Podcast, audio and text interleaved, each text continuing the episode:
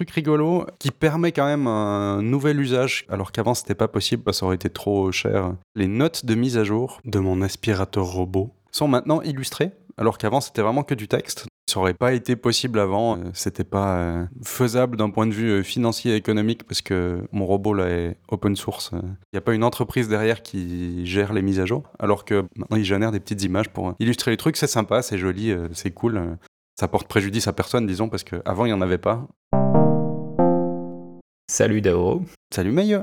Aujourd'hui, on va discuter d'IA et d'images. Mais avant ça, euh, qu'est-ce que tu bois? Je bois euh, de l'imprononçable, désolé, je vais écorcher tout ça. C'est un cake de oolong Fujian Jiangping, je pense, qui vient du village de Nanyang euh, en Chine, donc dans la région du Fujian, je pense. C'est un oolong, mais qui se présente sous la forme d'un cake un peu comme un puer. Ah, c'est marrant ça.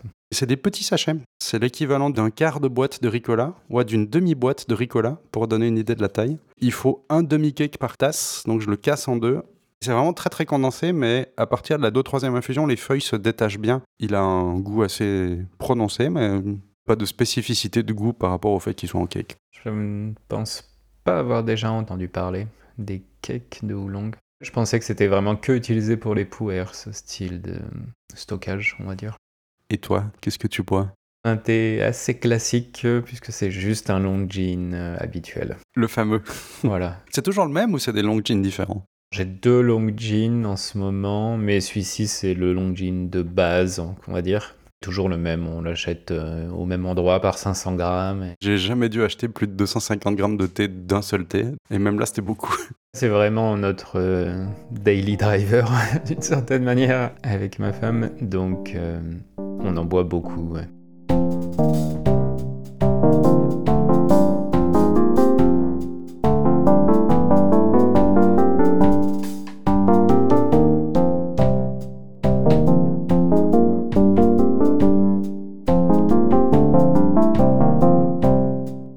La dernière fois, on a discuté de l'esprit, mais via le bouddhisme zen. Et aujourd'hui, on va parler d'un autre style d'esprit, une autre forme d'intelligence qui est les intelligences artificielles et la génération d'images.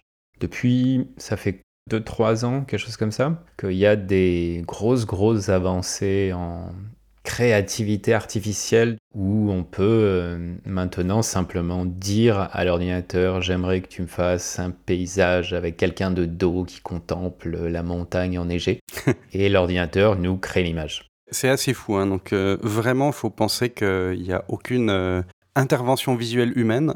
On entre du texte et effectivement, des pixels apparaissent, se colorent et on a des résultats qui sont parfois extrêmement crédibles. Pour l'instant, tout le travail de la personne qui veut une image, ça va être de bien exprimer ce qu'elle a envie, mais bien dans le sens bien pour que l'intelligence artificielle comprenne. Ce qui n'est pas évident. Hein. En exemple, euh, avant qu'on commence l'émission, j'ai essayé de générer quelques images en donnant comme instruction de reproduire à peu près la, couverture qu'on utilise pour tâches de thé. Et euh, bon, vous verrez, le résultat est un peu particulier des fois. Le message général est compris. J'ai demandé de générer une théière avec euh, un clavier et un bloc-notes ouvert. Euh. On sent pas forcément toujours tous les éléments, mais la théière, elle fonctionne bien. Le calepin, il est là. Bon, le texte, c'est n'importe quoi dessus, mais on a l'idée générale, c'est assez bien compris. Après, il y a quelques petites erreurs encore de cohérence, on va dire. Oui. Il y a d'autres cas par contre où c'est encore plus impressionnant de réussite. Hein. Il faut vraiment trouver un prompt qui génère quelque chose d'intéressant et ensuite le raffiner, le raffiner, le raffiner potentiellement euh, des dizaines, vingtaines, peut-être trentaines de fois mhm. en ajoutant des qualificatifs. Sur certaines AI, il y a des choses comme euh, dramatic lightning, donc euh, lumière dramatique, ce genre de mots-clés. Ça a tendance à faire ressortir des choses un peu plus réalistes, pour l'instant, c'est ce qui est utilisé euh, beaucoup pour dire euh, fais-moi du réaliste. Mais c'est un art quasiment euh, en lui-même de trouver les bons mots pour que l'AI nous génère l'art qu'on a envie. Juste avant, tu as utilisé le mot prompt, donc vous allez certainement tous nous entendre réutiliser ce mot-là. C'est le terme anglais qui s'est imposé pour parler du message qu'on transmet à l'intelligence artificielle de notre demande. Comme souvent avec les nouveaux usages, je pense qu'il n'y a pas vraiment un mot parfait en français qui vient le traduire pour l'instant. Les images qui sont générées par l'intelligence artificielle, elles sont créées sur le moment, mais l'intelligence artificielle elle-même, elle n'a pas trouvé ça de nulle part. Euh, est-ce que hum, tu sais d'où viennent un peu les sources euh, de tout ça? Ça va dépendre des AI. Il y a trois ans à peu près, ces premières AI sont apparues et maintenant il commence à y en avoir vraiment euh, beaucoup, plus qu'on pourrait imaginer en tout cas. Il y a 4-5 AI slash méthodes majeures. Certaines, c'est des startups qui sont derrière, qui n'ont pas forcément révélé comment le modèle a été entraîné. En intelligence artificielle, un modèle, c'est la chose qui prend les décisions. C'est un peu le cerveau, on va dire, de l'AI. Ouais. On parle d'entraîner un modèle parce qu'on va prendre des données, on veut qu'il se passe quelque chose avec ces données et on va littéralement entraîner le modèle pour que selon ces données en entrée, ils sortent ce qu'on a voulu. Dans le cas de ces AI, c'est on veut rentrer des mots et on veut que ce soit des images qui sortent et qui aient un lien avec les mots. Concrètement, euh, si on entraîne une intelligence artificielle avec euh, plein de photos de bananes et qu'on lui dit voilà ça c'est une banane, quand après quelqu'un fait la demande euh, crée-moi une banane, il sait ce qu'il va devoir créer parce qu'il a appris que voilà ça c'était une banane. Et normalement, il a eu un apprentissage assez vaste, on va dire, en termes de bananes, pour que s'il y ait une certaine variété et pas qu'il génère toujours la même banane. Voilà. Ces différentes AI, elles ont on ne sait pas forcément sur quel modèle elles sont entraînées. Il y en a certaines qui se basent sur des ensembles de données qui sont librement accessibles. Comme par exemple euh, des photos sur Internet, tu dis? Ouais, mais il y a une. Euh, il me semble que c'est celle qui s'appelle Stable Diffusion qui a été entraînée sur un ensemble de données qui est librement accessible. Donc l'ensemble de données lui-même, il y a une euh, non-profit qui a rassemblé plein d'images, a noté les images, etc. etc. Ce qui commence à être soulevé comme problème, c'est que la plupart de ces images sont bah, sous copyright. Beaucoup de personnes commencent à dire que l'entraînement d'une intelligence artificielle sur des données copyrightées est une violation du copyright. Des images qui seraient librement accessibles, elles peuvent venir euh, de portfolios d'artistes en ligne, par exemple sur ArtStation, qui est un site où il y a beaucoup d'artistes conceptuels, d'illustrateurs qui proposent leurs travaux. Les images sont accessibles, donc euh, on peut tout à fait euh, aller euh, récupérer toutes les images, les utiliser pour entraîner l'intelligence artificielle. Avantage aussi, c'est que avec toutes les images, il y a en général tout le temps un titre, une description, donc il y a des mots-clés déjà qui peuvent être utilisés automatiquement pour entraîner l'intelligence artificielle. Ce qui permet après de dire, ben tiens, reproduis-moi une photo d'un oiseau, mais dans le style de tel artiste. C'est d'ailleurs ce qui se passe pour Greg Rutowski, qui est un illustrateur euh, principalement de fantasy, qui a un style euh, assez particulier et assez reconnaissable. Et semble-t-il, dans les prompts, donc dans les questions qu'on pose pour générer les images, il soit plus populaire que Picasso, parce que justement son style est très chouette et attire plein de gens.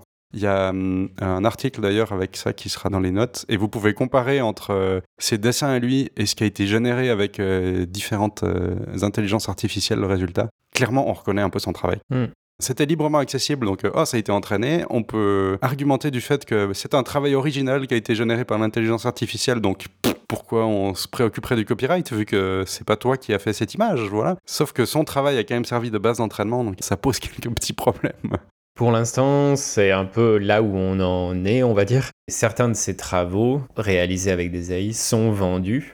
Il y a toute une question qui se pose. À quel point est-ce que c'est légal de faire ça? Est-ce que c'est vraiment nouveau ou est-ce que ça correspond à d'autres usages qui existent déjà? Il va y avoir sûrement plusieurs jurisprudences qui vont un peu décider tout ça.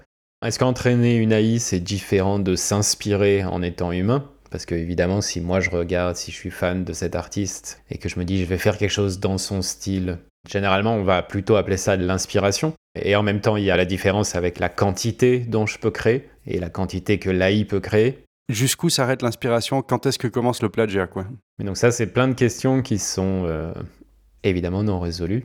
Qu'on commence à peine à se poser, hein, parce que du coup, on peut voir les usages qui effectivement euh, mettent en lumière ces problèmes.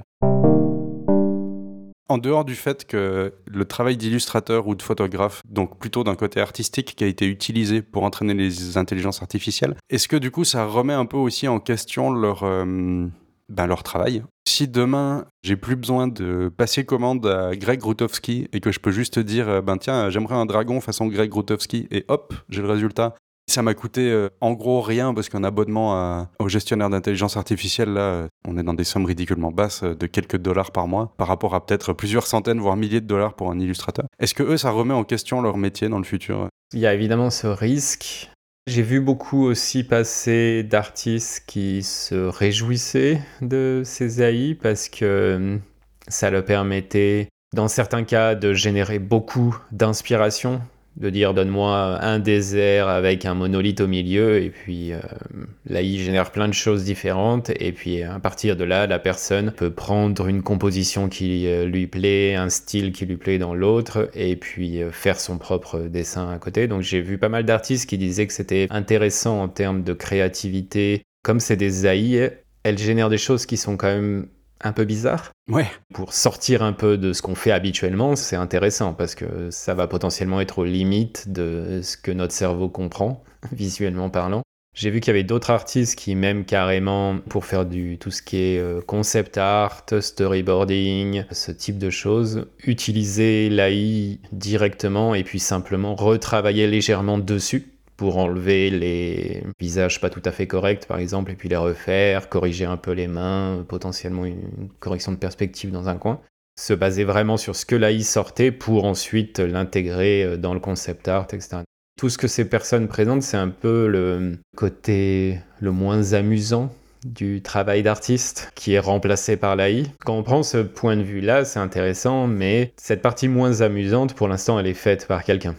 Et il y a des gens qui sûrement ne vivent que de ça. Ces boulots-là risquent euh, d'être grandement réduits. Si on prend l'exemple des graveurs, pour euh, faire des gravures euh, pour les journaux, des illustrations pour la presse en gravure, c'est sûr que il reste encore aujourd'hui des personnes qui font de la gravure pour des trucs plutôt artistiques, mais leur nombre a considérablement chuté, j'imagine, par rapport à il y a 200 ans. Il y a forcément des métiers qui vont grandement réduire. Je pense surtout euh, aux photographes dont la production est orientée pour les sites d'images de stock. Ces images d'illustration un peu génériques qu'on peut acheter pas cher et qui n'ont pas été commandées exprès, hein, donc qui sont vraiment prévues euh, dans ces banques d'images là. Si euh, demain, même aujourd'hui, vu que le résultat est presque déjà bon, on peut écrire J'aimerais une photo d'un labrador noir devant une rivière qui regarde vers les montagnes ensoleillées et que l'image qui est générée, elle est tout de suite bien, ben, les gens qui s'amusaient à faire ces photos-là avant pour euh, gagner leur vie, euh, c'est sûr que euh, pourquoi leur faire encore appel alors que d'un claquement de doigts depuis chez moi, je peux générer des centaines d'images, faire le choix de celle qui me convient le mieux et éventuellement ajuster des choses. un truc d'une banque d'images, c'est pile l'image que je veux, mais le labrador il est brun alors que moi j'ai besoin d'un labrador noir. Ben, avec l'intelligence artificielle, comme c'est toi qui définis les paramètres, tu peux vraiment avoir ce que tu veux. Certains artistes vont sûrement se convertir en... Euh, apparemment, ça s'appelle prompt engineer, donc ingénieur de demande. Ils vont remplacer une partie de leur travail avec euh, l'AI directement qui va le faire à leur place, quoi. Ou en tout cas, qui va faire le très très très gros du travail et ensuite il n'y a que du peaufinage à finir. Pour l'instant, pour avoir euh, un résultat qui fonctionne mieux que d'autres, mais aussi pour avoir ce qu'on a vraiment en tête, il faut apprendre à leur parler quand même à ces intelligences artificielles. Il y a même déjà un site où on peut vendre les prompts eux-mêmes, donc pas les images générées, mais où les personnes vendent le prompt qui permettra de générer ce style d'image. C'est tellement fou. C'est déjà là. on va voir si ça tient. Ça va forcément avoir un impact sur l'art, et pas que l'art numérique, je pense. Il y aura un intérêt à ce que certaines formes d'art soient faites par des humains plutôt que des AI, mais ça ne veut pas forcément dire qu'il y aura un marché suffisamment grand pour autant d'artistes humains peut-être. Même principe que la confiture, euh, tu peux acheter de la confiture en supermarché, mais euh, la confiture artisanale faite par euh, ton voisin, ta voisine, ça a quelque chose en plus. C'est ça. Toute la question sur le long terme, bah, on ne sait pas à quel point ces AI vont pouvoir aller loin dans le réalisme, mais il y a tout un pan tu donnais les exemples des photos, de photographie qui n'a pas un but artistique. Elle a un but d'illustration dans des magazines, peut-être, ou choses comme ça, mais pas forcément artistique euh, en soi. Très euh, consommable, jetable. Il faut illustrer un post sur un réseau social, mais c'est un truc qui va être oublié très vite parce que c'est juste pour animer le réseau, voilà. Ou comme tu dis, des magazines, mais alors qui en plus sont des magazines euh, pardon pour euh, les personnes qui aiment bien, mais que je vais qualifier un peu plus poubelle, des trucs très people, très polémiques ou je sais pas quoi, où il y a juste un but d'illustrer un petit peu l'article, mais simplement pour que ce soit autre chose que du pavé de texte. Voilà, oui. C'est sûr que ces images-là, bon, elles n'ont pas une vraie valeur intéressante. Ça, c'est quasiment sûr qu'il va se faire remplacer euh, en premier par euh, de l'AI euh, qui génère ça et plus du tout par des humains. Par rapport au côté art humain versus art intelligence artificielle, pour l'instant, la plupart de ces AI, elles ont un petit style à elles. Quand on met côte à côte plein d'images générées par telle AI, même avec des demandes très différentes, il y a une touche qui appartient à cette AI, et entre les AI, on peut même, dans certains cas, deviner laquelle l'a générée. C'est quelque chose qui, pour l'instant, me fait dire qu'il y aura toujours la possibilité que l'humain soit différent, parce que chaque humain va avoir sa propre touche. Pareil, on ne sait pas à quel point ça, ça va être finalement dépassé, et au bout d'un moment, ces AI, quand on mettra leurs images générées côte à côte, on n'aura plus de points d'attache en commun, en fait. Peut-être que ça finira comme ça. Pour l'instant, j'ai l'impression que c'est un très très bon outil qui va arranger la vie de beaucoup d'illustrateurs. On va voir sur le long terme à quoi ça va ressembler. J'ai aussi l'exemple en tête de hum, créateurs de jeux en 3D ou même euh, pour des animations au film en 3D. Très souvent, ils ont besoin de textures pour euh, les créations, pour dire ben là il me faut un mur, donc euh, je mets un rectangle, ce sera mon mur, et il faut qu'il ait un look de mur, donc on met une texture de mur. Donc il faut tout le temps aller chercher des textures, euh, avoir sa banque de données de textures, trouver la bonne pour euh, mettre les choses au bon endroit. Là maintenant, il y a des outils qui intègrent des demandes vers les IA directement depuis le logiciel 3D. Génère-moi 25 textures de mur s'il te plaît. Hop, celle-là elle me plaît, je la mets et voilà. Ça leur facilite euh, potentiellement énormément le travail parce qu'ils peuvent avoir beaucoup plus de diversité, beaucoup plus rapidement, sans avoir besoin de passer des heures et des heures à aller trouver la bonne texture, vu qu'ils la génèrent sur le moment pour tout ce qui est aussi euh, travail initial ou travail d'exploration. Si euh, tu es euh, développeur et que tu veux créer un petit jeu vidéo mais que tu as très peu de compétences artistiques, jusqu'à présent ce que tu fais c'est que tu fais des gros blocs moches en disant bah ça ce sera un vaisseau spatial, ça ce sera un ennemi, ça ce sera un bâtiment et il y a un bloc violet, un bloc rose et un bloc orange globalement. Maintenant ce que tu pourras faire c'est pré-générer déjà euh, ces choses-là, pas forcément pour que ce soit dans le jeu final, mais pour te permettre d'explorer euh, plus visuellement ce que tu es en train de créer en fait, et après peut-être remplacer par euh, des choses plus peaufinées, ou d'ici que les AI fassent du travail parfait par une super AI très chère, qui sait?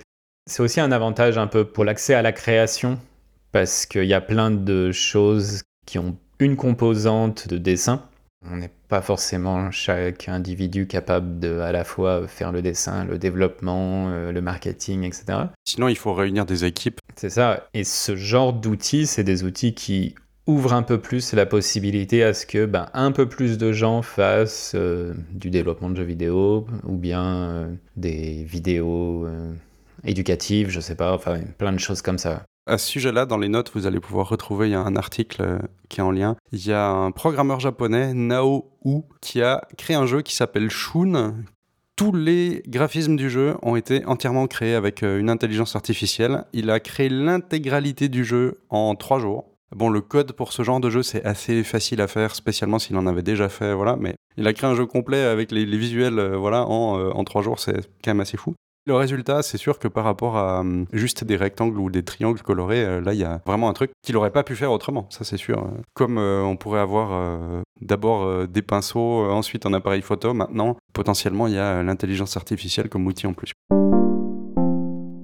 Une autre grande question, ces images-là, est-ce que c'est de l'art dur à dépendre, et vu qu'il faudrait d'abord définir qu'est-ce que c'est que l'art. Spoiler alert, euh, ça fait des centaines d'années qu'on n'est pas d'accord sur euh, est-ce que c'est de l'art ou pas, qu'est-ce que c'est, enfin voilà. En tant qu'humanité complète, on va pas forcément être d'accord, mais si on se base un peu sur des exemples précédents, moi l'exemple qui me vient en tête, c'est tout ce qui est euh, art génératif en musique et en création d'images aussi. Ouais. En musique, il y a hum, un mouvement qui, me semble, commence à flirter avec le un siècle d'existence. Peut-être un peu moins. Tout le mouvement de musique génératif, c'est vraiment l'idée que euh, le rôle de l'humain dans cette collaboration, parce que souvent c'est appelé une collaboration avec l'instrument ou avec la machine, ça va être de donner des conditions de départ qui font qu'ensuite l'instrument va continuer de jouer par lui-même, sans intervention humaine, et la pièce créée par l'instrument ne devra pas être purement répétitive, mais on essaye d'avoir quelque chose qui est à la fois ce côté, il y a une structure, parce que la musique a généralement une structure, mhm. mais à la fois un côté non répétitif et qui soit pas embêtant à écouter et qu'on pourrait techniquement écouter pendant des heures ou des jours non-stop. Pas de partition, les notes n'ont pas été écrites à l'avance, euh, voilà. C'est pas un humain qui joue de l'instrument, mais il y a quand même eu un ensemble de conditions de départ qui sont là pour faire qu'après la musique se crée euh, de manière infinie et, non répétitive, quoi. L'humain là-dedans, son rôle en fait, ça a été la curation, en tout cas des sons et des conditions initiales qui donnent cette pièce de musique. Il y a beaucoup de gens qui considèrent que c'est de l'art. Ok. Par analogie, pour une AI, c'est un peu le même principe. Il y a une phase supplémentaire où là, si on utilise ce genre d'IA, on n'a pas entraîné euh, l'IA. Donc il y a toute la partie entraînement du modèle qui, elle, est gérée par une autre entité. Mais on peut très bien aussi créer ses propres modèles et il y a des artistes qui le font, qui souhaiteraient par exemple que l'IA génère une image, un style très défini. Bah, ils vont créer un ensemble de données dans ce style et ils vont entraîner l'AI sur ces données pour ensuite euh, générer l'image telle qu'ils le souhaitent. Là, ils ont un peu plus un contrôle complet sur la chaîne, on va dire. Dans les deux cas, on est quand même dans une analogie assez proche avec euh, la musique générative ou l'art génératif de manière générale, parce que le rôle de l'humain là-dedans, c'est la curation de ce que l'AI a créé. Et la collaboration, elle se fait là-dessus et sur les potentielles itérations de la demande, etc.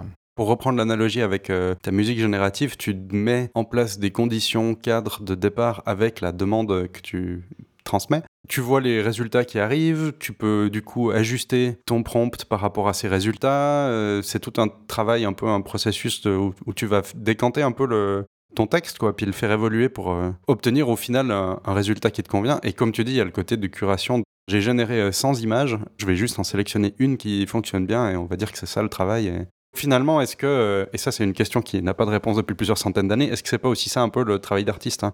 Un photographe aussi qui va faire euh, des centaines et des centaines de clichés pour euh, finalement en sélectionner qu'un seul, alors que certains étaient potentiellement extrêmement proches les uns des autres. On va dire que la photo c'est de l'art aujourd'hui, je pense que c'est plus ou moins admis par beaucoup que ça peut être une forme d'art quand même. Donc pourquoi pas les intelligences artificielles quoi? D'ailleurs, il y a un cas euh, assez euh, parlant là-dessus où euh, une personne, Jason Allen, vu que j'ai les notes sous les yeux, a gagné un concours d'art numérique. Il a proposé quatre images générées par des intelligences artificielles. Et c'est une de ces quatre images qui a gagné. Mais évidemment, il n'avait pas averti que ça avait été généré par une IA. Et pourtant, il a gagné le premier prix de ce concours. Qu'est-ce que tu en penses de cette victoire? Je trouve ça intéressant parce que euh, on m'aurait montré cette image, j'aurais dit ah ça c'est mid-journée. je, vais la mettre dans les notes. Hein.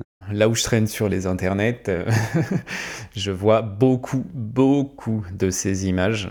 Au moins une poignée euh, tous les jours, mais ça peut être des fois 20 ou 30 tous les jours. Et c'est vrai que le côté patte de ces AI il y en a quand même pas mal que j'arrive à, reconnaître. Dans la texture, on voit bien Midjourney quand on a l'habitude, ouais. Particulièrement dans la texture et dans ces, euh, ces lumières très euh, golden hour, enfin, l'heure dorée, juste avant le coucher du soleil. Le jury du, du concours n'a euh, pas l'habitude de traîner sur. et eh oui, exactement. D'être exposé à ça, donc en guillemets, ils y ont vu que du feu. Sur le travail de l'artiste, au final, de la personne qui a choisi ces trois ou quatre images, il dit que oui, pour lui, ça a été plusieurs semaines de travail Mhm. il a généré des centaines d'images, plusieurs semaines de travail à retravailler le prompt, à retravailler la génération. C'est pas du tout juste, euh, il a appuyé sur un bouton et il a gagné le grand prix. Il a quand même fourni un travail qui a l'air assez substantiel. Qu'il gagne un concours, ça me choque pas forcément parce que le concours ne disait pas que tu n'avais pas le droit d'utiliser une AI pour générer ta pièce. Alors je comprends que c'est peut-être par méconnaissance du fait que ça existait.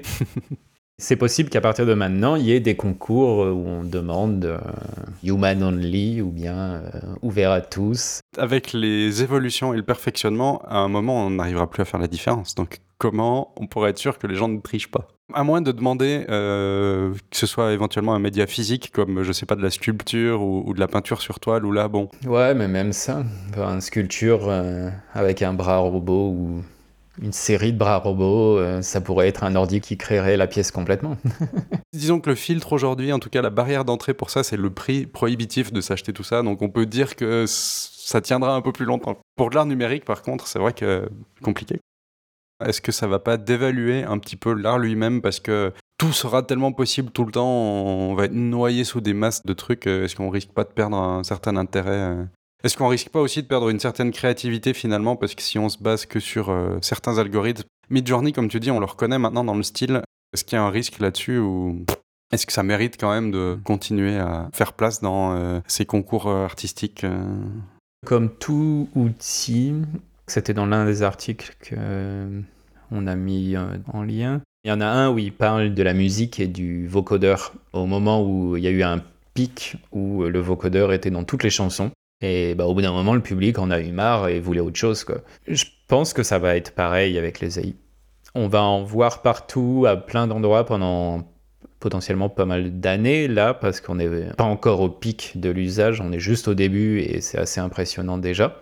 Hmm. Le pic de l'usage va sûrement nous submerger de choses, mais après on va prendre l'habitude un peu et on va peut-être demander plus de transparence sur comment euh, ça a été créé, quelle technique a été utilisée. Je ne sais pas à quoi ça pourrait ressembler, mais à mon avis, il va y avoir une phase où on va euh, stabiliser l'usage de ces IA, principalement dans les endroits où l'art n'est pas le but principal, où on est là pour faire de l'illustration pure et où là, payer un artiste, ça coûte trop cher. Ouais par rapport à leur vision de ce qu'ils veulent, évidemment, mais... J'ai l'impression que hum, on est des éditorialistes euh, en 1900 euh, à parler de photographie parce que oh là là la peinture et voilà.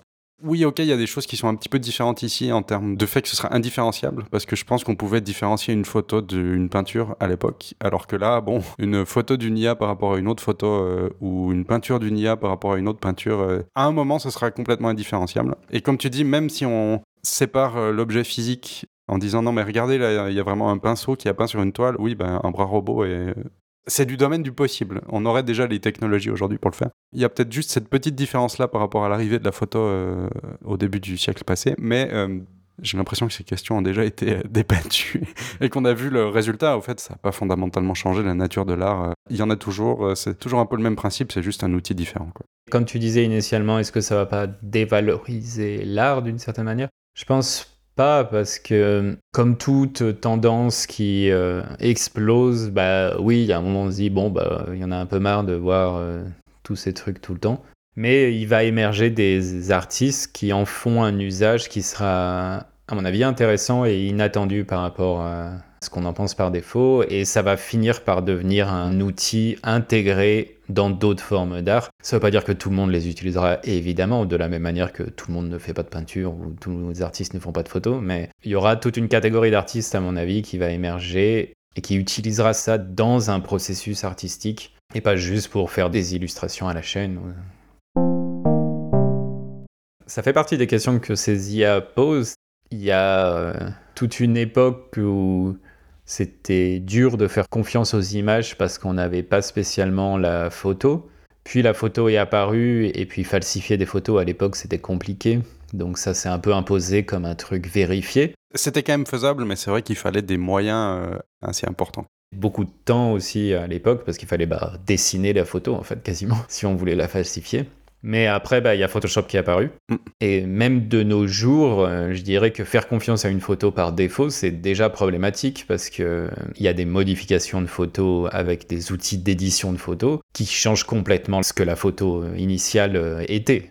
On est déjà dans ce cas de figure où on a tendance à faire confiance aux images sans réaliser à quel point elles sont modifiées. Et je pense que les IA vont nous forcer à refaire le point sur ça parce que ça va être très peu cher. C'est la différence en fait que ces IA nous donnent, c'est que accessible à tout le monde sans connaissance particulière. Euh. Accessible très facilement, peu cher euh, en coût monétaire, peu cher en temps. Elles ont un peu tous les bénéfices pour falsifier des choses.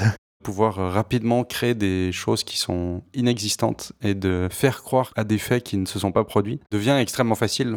Et là encore, on parle sur des images, mais ensuite on, peut avoir la même chose avec de la vidéo. Pour l'instant, c'est encore un peu compliqué, mais c'est juste une question de temps. Et là, ouais, il faudra remettre en question beaucoup de choses et pas se fier à l'image. On a touché au fait que beaucoup de ces AI étaient créés et gérés par des entreprises. Mhm. La plupart de ces entreprises imposent des limites sur ce qu'on peut générer, des limites dans les demandes qu'on fait. Les trucs les plus évidents, donc euh, globalement tout ce qui est sexuel est interdit. Par exemple, Dali, je crois que ça vient de changer, mais jusqu'à il y a au mois dernier, on ne pouvait pas générer de visage. Ah ouais. C'était interdit parce qu'elle le faisait trop bien. Et toutes ces entreprises, ce qu'elles veulent pas, c'est que ce soit utilisé évidemment pour faire des fausses photos euh, de personnes puissantes, on va dire, parce que si on est utilisé pour se moquer des gens puissants, on a peu de chances de rester en vie longtemps. Donc, euh, c'est pas dans leur intérêt de permettre ça. L'un des problèmes de ça, c'est que ça impose une vision de ce qu'on a le droit de faire selon comment ces AI se développent. Et s'il y a toujours des entreprises derrière, on risque aussi d'avoir un, truc qui n'est pas tout à fait complet parce qu'on veut pas que ça génère ce type de contenu. Et à l'opposé, il y a des logiciels qui sont ben, là open source, accessibles à n'importe qui, que tout le monde peut installer et utiliser gratuitement tant qu'on a son propre ordinateur pour faire la génération. Et là, on peut générer ce qu'on veut. On ne peut pas mettre de barrière dans ces IA puisque la seule chose qui compte, c'est sur quoi on les a entraînés. Si j'entraîne une IA sur toutes les photos et les vidéos d'Obama, bah, je vais générer des Obama. C'est juste un, fait. Ces histoires de censure aussi, c'est quelque chose qui apparaît beaucoup parce qu'il y a une certaine logique au fait que bah, on n'avait pas envie de propager de la fausse information, mais en même temps, il y a beaucoup de gens qui disent bah oui, mais le fait qu'on censure ce type de choses, ça veut aussi dire qu'on ne peut pas représenter ce qu'on veut. Beaucoup d'artistes euh, tout au long de l'histoire de l'art se sont toujours arrangés pour représenter ce qu'ils avaient envie de représenter. Les peintures classiques, on ne représente que des femmes nues que si c'est des muses, des déesses, des choses comme ça, mais pas nos contemporains. Nos contemporains ne doivent jamais être nus, sinon c'est pas bien. Comme on a quand même envie de dessiner des nus, ben on s'arrange et on trouve un moyen. Un autre truc que je vois aussi par rapport à la censure, c'est de la censure moins directe, mais du coup plus euh, pernicieuse comme ça. Imaginons euh, que demain je demande de générer des portraits d'Européens et que je tombe euh, systématiquement sur des personnes blanches, point barre. Ça peut être fait euh, inconsciemment parce que l'intelligence artificielle aurait été utilisée que, entraînée, je veux dire, que avec des personnes blanches, donc ne générera jamais d'autres types de peau.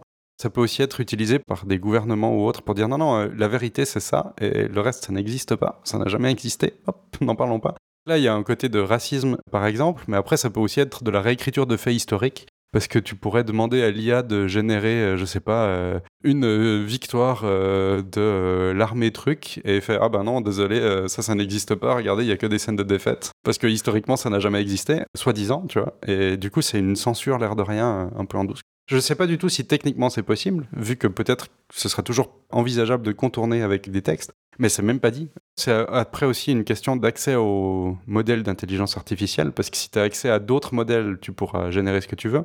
Mais il suffit que tu sois dans un pays qui contrôle déjà l'accès à Internet et au modèle auquel tu pourras avoir accès après, et du coup, c'est gagné. Il y a aussi des exemples dans le monde de l'art. Les représentations classiques d'Andromède de la mythologie grecque, c'était une princesse éthiopienne et 100% des tableaux de la période classique la représentent blanche. Il y a quand même très peu de chances qu'elle l'ait été. C'est déjà quelque chose où on est obligé de reconstruire plein de visions de certaines choses parce que la culture euh, artistique classique, c'est quand même la culture artistique occidentale, européenne même. À l'époque, oui, non, ils n'allaient pas représenter une femme noire nue sur un tableau parce que je pense que ça serait encore moins passé on a un peu le, entre guillemets, le moyen de le savoir. Alors que si c'est intégré dans le modèle de l'intelligence artificielle, une fois qu'elle a été entraînée, l'intelligence artificielle, on ne sait pas très bien comment ça marche. Mm. Et on n'a aucun moyen d'aller dans le sens inverse, de dire à partir du modèle comment il a été entraîné. Ça, c'est impossible de le déconstruire. Donc, euh. Dans l'art classique, on va dire, on a la possibilité de le savoir, mais il faut le chercher quand même. Moi, jusqu'à il y a un mois, j'avais pas réalisé ça. Andromède, princesse éthiopienne, représentée blanche sur son rocher par euh, les artistes classiques, pour moi, ça n'avait jamais fait tilt dans la tête. Mm, mm. Et il a fallu que je tombe sur des artistes éthiopiens, justement, qui tentaient de se réapproprier leur propre euh, histoire pour réaliser, mais oui, en fait, on fait n'importe quoi. En plus de censure, euh, du coup, ça veut dire qu'on entraîne aussi euh, les intelligences artificielles avec des biais. Mm-hmm. J'ai pas testé, hein, mais je suis sûr que si je demande aux intelligences de me générer des photos d'hommes, il y a beaucoup de chances qu'ils soient euh, quand même très typés, extrêmement masculins, genre peut-être un peu viril, voilà. Et je pense très très blanc. Des biais, il y en a partout.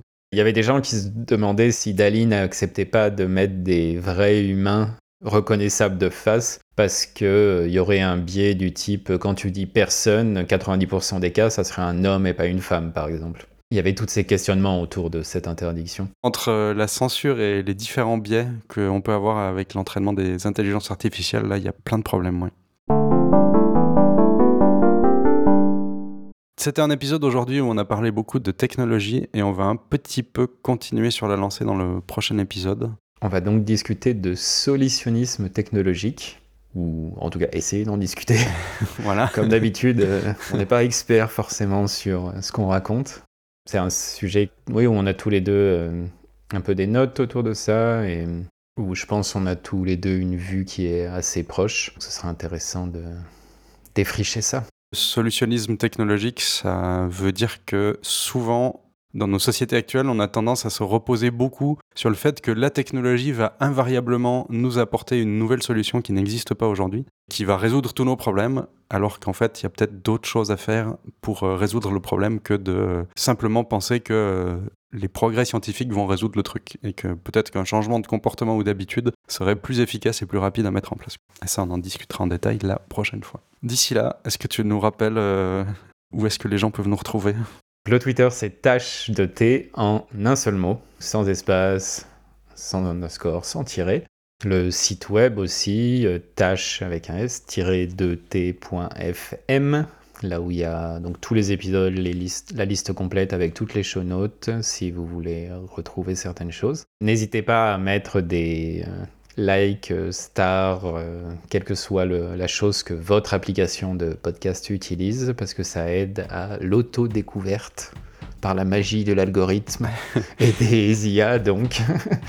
et privilégier aussi euh, un développement organique et durable en en parlant autour de vous. Il n'y a pas que les algorithmes.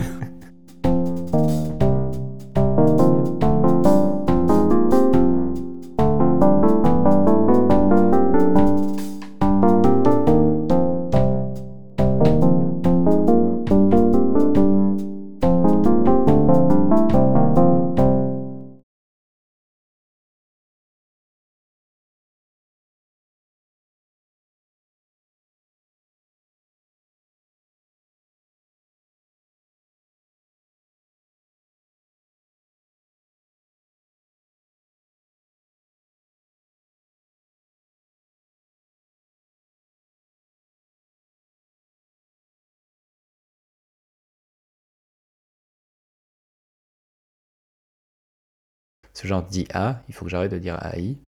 Et je tripotais mon clavier, donc je vais refaire la phrase.